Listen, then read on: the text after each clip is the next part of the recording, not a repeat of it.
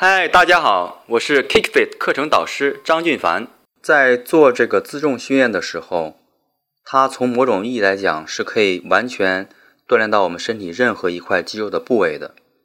比如练单腿深蹲的时候，所以我们一定要知道单腿深蹲它锻炼的是我们大腿的哪个部位，还有是臀部的哪些部位。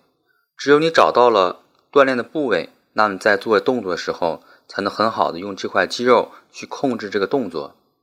比如我们做仰卧起坐，首先我们知道仰卧起坐它锻炼的腹肌是哪个区域。我们在做的过程中，一定要全身心的投入到这个运动中，尽可能用腹肌的力量去控制整个运动，而不要在运动期间去看看手机呀、看看电视啊，分散你的注意力。这样其实某种程度来讲，会大大的去缩减你运的运动的质量。所以训练就训练。尽可能的用你的意念和肌肉形成一个很好的一个结合，这样训练的质量。